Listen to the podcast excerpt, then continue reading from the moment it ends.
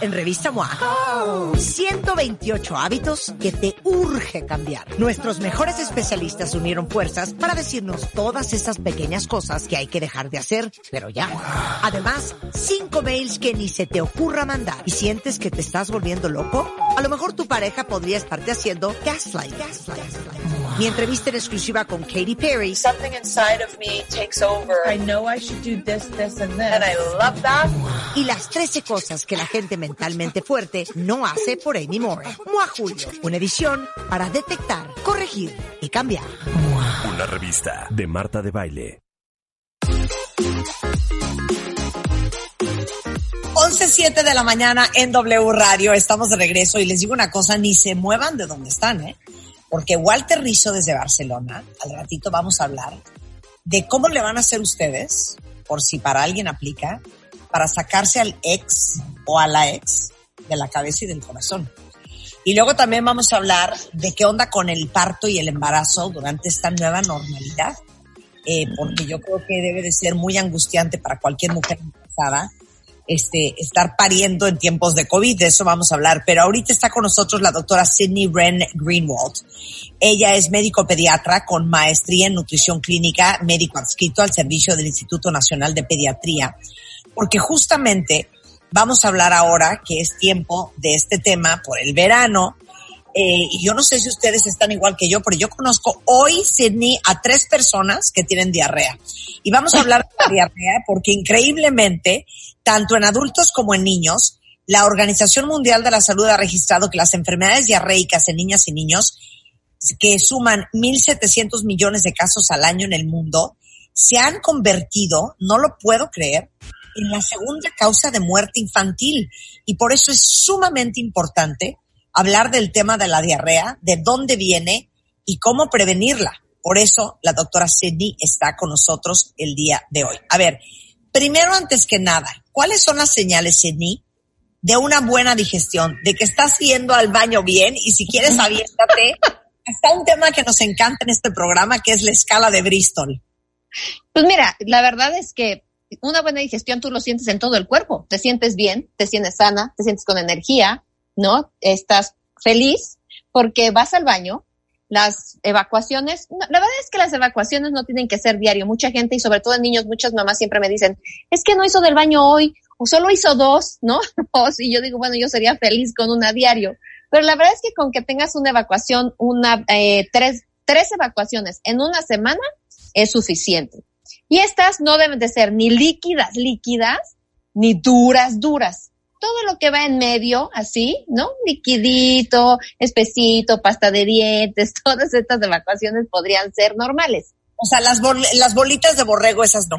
Esas no, eso algo, algo no está bien, porque estás haciendo tan duro? Y también agua líquida, líquida, tampoco está bien. Y tampoco está bien que tengas trozos de comida en la, en, en las evacuaciones, ¿no? Que salga el pedazo de zanahoria, que salga pedazos de cosas, o que la popó flote porque eso habla de que tiene grasa y eso te está hablando de que no estás digiriendo bien. No me digas, espera ¿De qué me estás hablando? Si ni ustedes sabían que si la popó flota es malo, yo no tenía idea. Sí, o sea, y se le ve una capa de grasa, se le ve así, blu, blu, blu. eso quiere decir que algo está pasando. Y que no estás digiriendo bien. Digiriendo bien, exacto.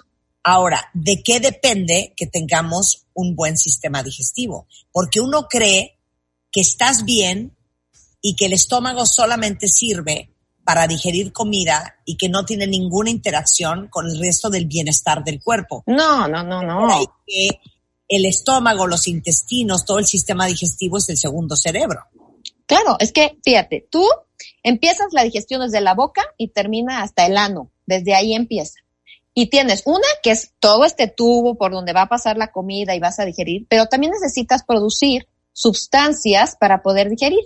Digerir desde tus azúcares, tus proteínas, tus grasas. Entonces, tu hígado tiene que estar perfecto, tu páncreas tiene que estar bien, tu saliva tiene que estar bien. Y después, este intestino tiene, se mueve, se mueve, entonces está lleno de neuronas, muchas casi igual que el cerebro, y se comunica con el cerebro.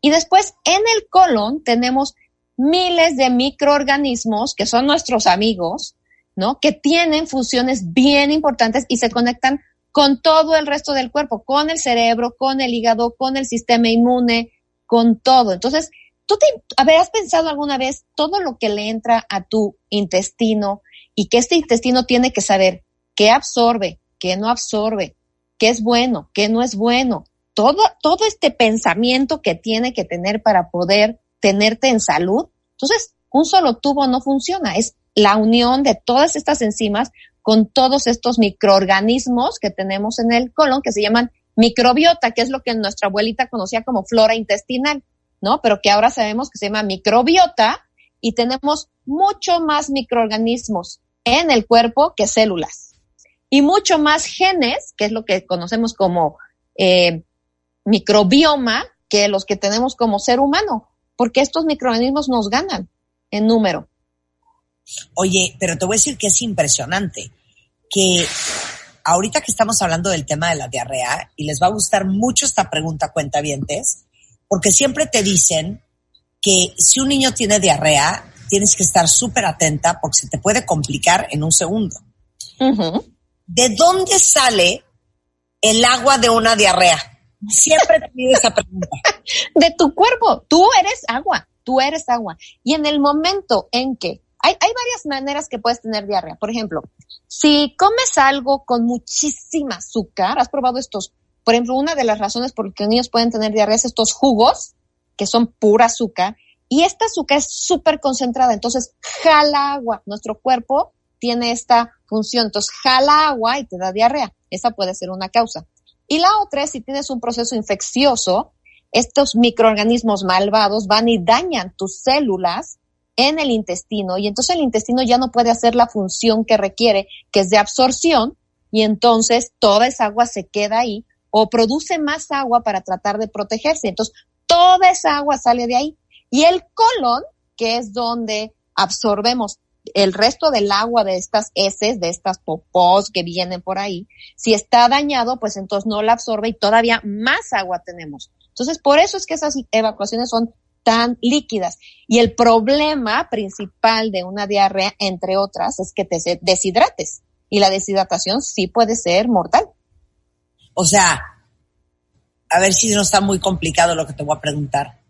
¿Con cuántos litros de agua opera el cuerpo y cuántos litros de agua se te van en una diarrea?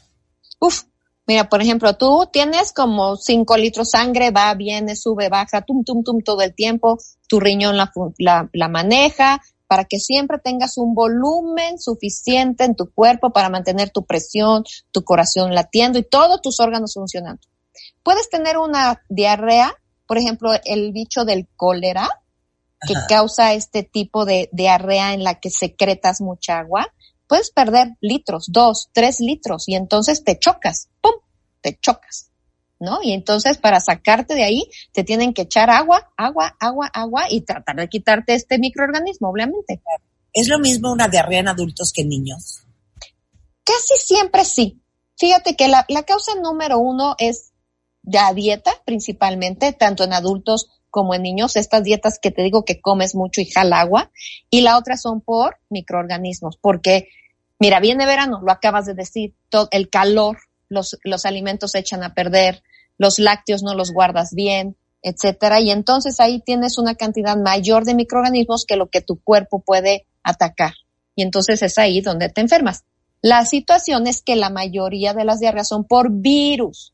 Y los virus no les das antibiótico. La mayoría, tu cuerpo y tu sistema inmune lo tiene que atacar. Por eso es importante que tu estado de salud y tu sistema inmunológico estén bien y tu microbiota por lo tanto esté bien, que se comunica con el sistema inmune para que tú estés sana y esa diarrea pueda pasar. Pero ahí te va. Hay tantas razones por las cuales puedes tener diarrea y la primera que se me viene a la mente es algo que seguramente les ha pasado a muchos cuentavientes y que ciertamente, obvio, les pasa a los niños que son pues los reyes de las infecciones del estómago, del oído. Y es la diarrea por antibiótico.